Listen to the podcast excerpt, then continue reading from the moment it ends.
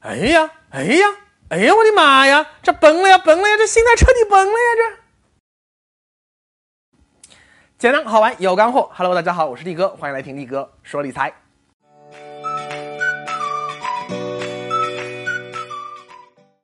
七月二十六号和二十七号这两天啊，连续出现了黑色星期一和黑色星期二，这股市啊是连续跌的稀里哗啦呀。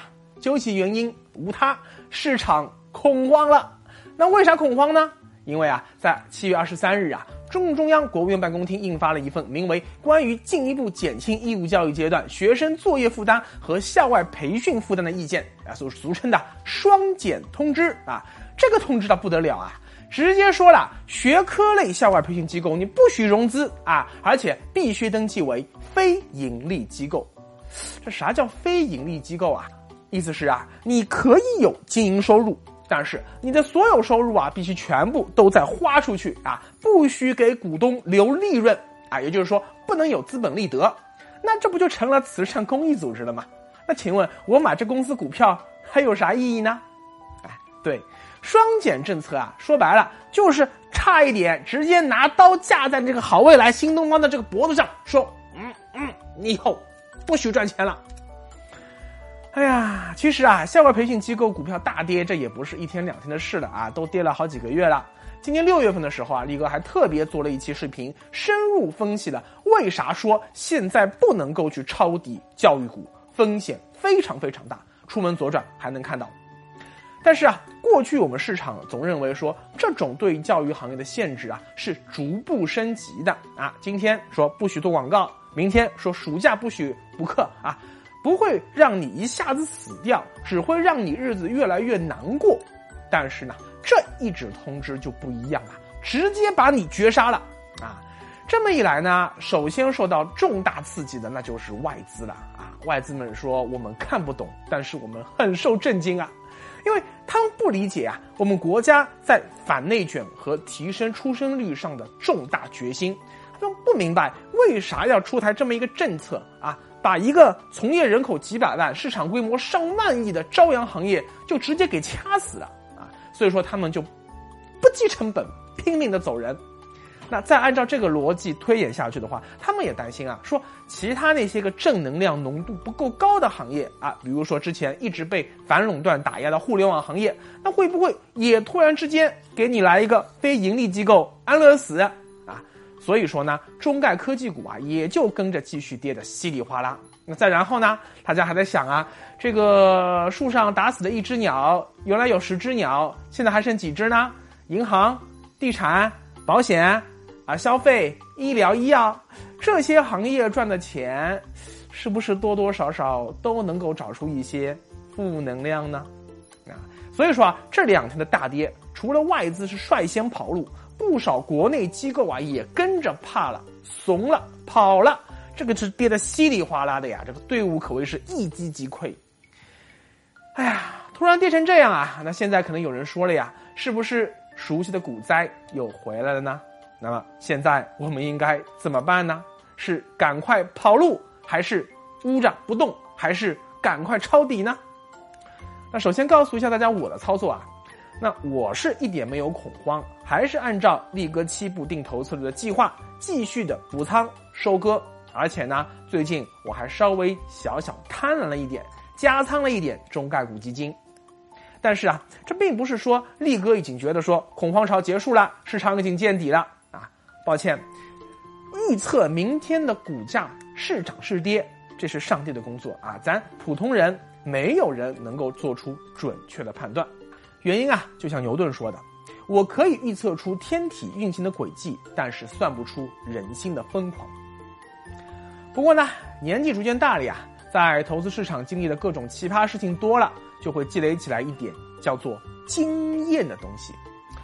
在这个市场极端恐慌的环境下，我们平时所用的什么知识、理性、估值、逻辑，可能都会暂时失效。经验这时候。或许是唯一能够安抚我们内心的盾牌。那回顾我本人亲身经历过的这个投资历史啊，造成股市集体大恐慌的大灾大难有过这么四次。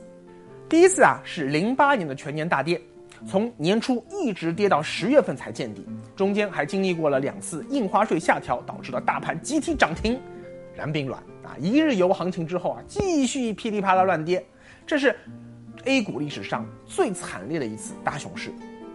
那第二次啊，是一一到一二年的阴跌熊市。我们看啊，零八年单边大跌之后，零九年就是一波超级大反弹，到七月登顶，然后一零年呢，则是涨跌涨的一个震荡升 V 行情。所以说，零九一零年这两年啊，市场其实还没有那么恐慌啊，人气还是有一点的。但是从一一年开始，熊市才真正体现出自己的杀伤力，也就是漫长的无量阴跌。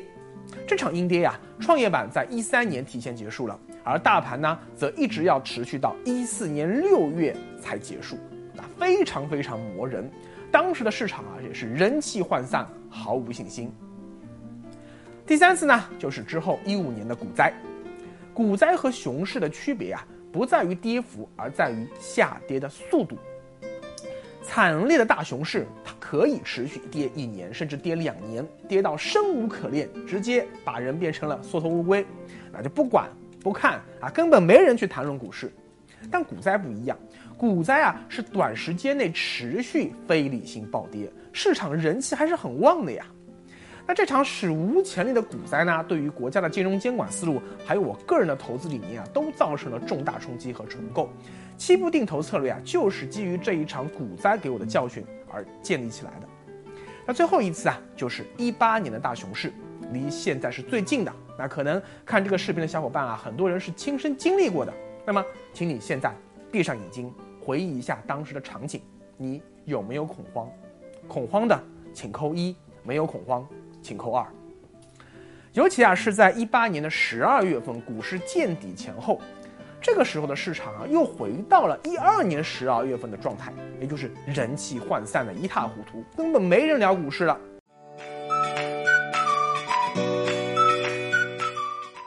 那这四次大灾大难啊，市场都出现了恐慌、绝望的情绪。刚开始急跌是恐慌，后来持续阴跌就变成了绝望。那么，请问绝望之后又是什么呢？对，是新一轮赚钱行情的开始。就像四季轮回一样啊，这就是个自然法则。但是啊，因为涉及到切身利益得失，很多人内心就没办法淡定了。他没法继续用望远镜去看问题，只会恐慌的不得了啊！整天盯着显微镜看，看，看，看，看今天看明天，导致于自己呀被活活给吓死了。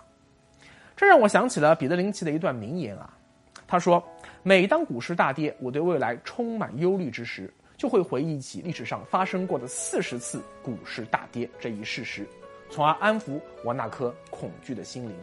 我告诉自己啊，股市大跌是好事情，它能够让我们又一次哎有机会以很低的价格买入那些很优秀的公司股票。也许未来还会有更大的暴跌，但是既然我根本无法预测何时会暴跌，那为什么还要幻想我能够提前做好准备？免受暴跌之苦呢？过去七十多年发生的这四十次股市暴跌中，即使其中三十九次我都提前准确预测，并且在暴跌之前卖出所有的股票，那么我最后也还是会后悔万分。因为即使跌幅最大的那次股灾，股价最终也还是都涨了回来，而且涨得更高，能够帮我赚到更多钱。所以股市下跌没有什么好惊讶的。这个事情总是历史上一次又一次发生，就像明尼苏达州的寒冬一样，一次又一次来临。这个时候啊，你应该这样安慰自己：冬天来了，夏天还会远吗？到那会儿，天气又会暖和起来了。但是要注意啊，不恐慌是道的层面认知，而在具体的术的层面上啊，我们还是要对人心的疯狂，对于市场的疯狂。充满敬畏之心，真的没有人知道这个市场能疯狂到什么程度。所以呀，记住以下这几点：第一，千万不要上杠杆；第二，千万不要全仓抄底；第三，千万要做好持久战的准备。最好的投资策略是定投；第四，遇到极端情况下，我们可以临时增加一次定投，或者把定投金额倍增。记住，永远给自己。留后路。全市场的非理性暴跌啊，其实我们不用太恐慌。但是，如果你投资的具体的股票和赛道投资逻辑发生了根本性改变，你应该感到恐慌。所以，对于教育股啊，恐慌是正常的。但是，如果是基于恐慌原因的其他股票的杀跌，啊，什么说孩子因为以后不用补课了呀，所以他视力会提高了呀，啊，所以眼科股票就会凉凉啊，这个叫段子啊，谁信谁傻蛋。就像我们无法理解为啥疫情那么严重，欧美老百姓还整天嚷嚷着要去解禁、出去 happy 一样，这是因为啊，文化基因、社会形态和三观都有根本差异。很多中国问题，老外也一样是看不懂的啊，咱们是可以理解的。但是我们作为中国人啊，整天被焦虑、内卷所捆绑的你，还不理解背后的原因，那就太可惜了。投资是认知的变现啊，认知不能够局限在行情的绿肥红瘦中，得对政治、经济、文化、社会、科技有全方位的理解，你才能真正做到不恐慌、不贪婪。希望这碗鸡汤能够在恐慌潮中帮助你透过迷雾看清本质，成为股市最终的赢家。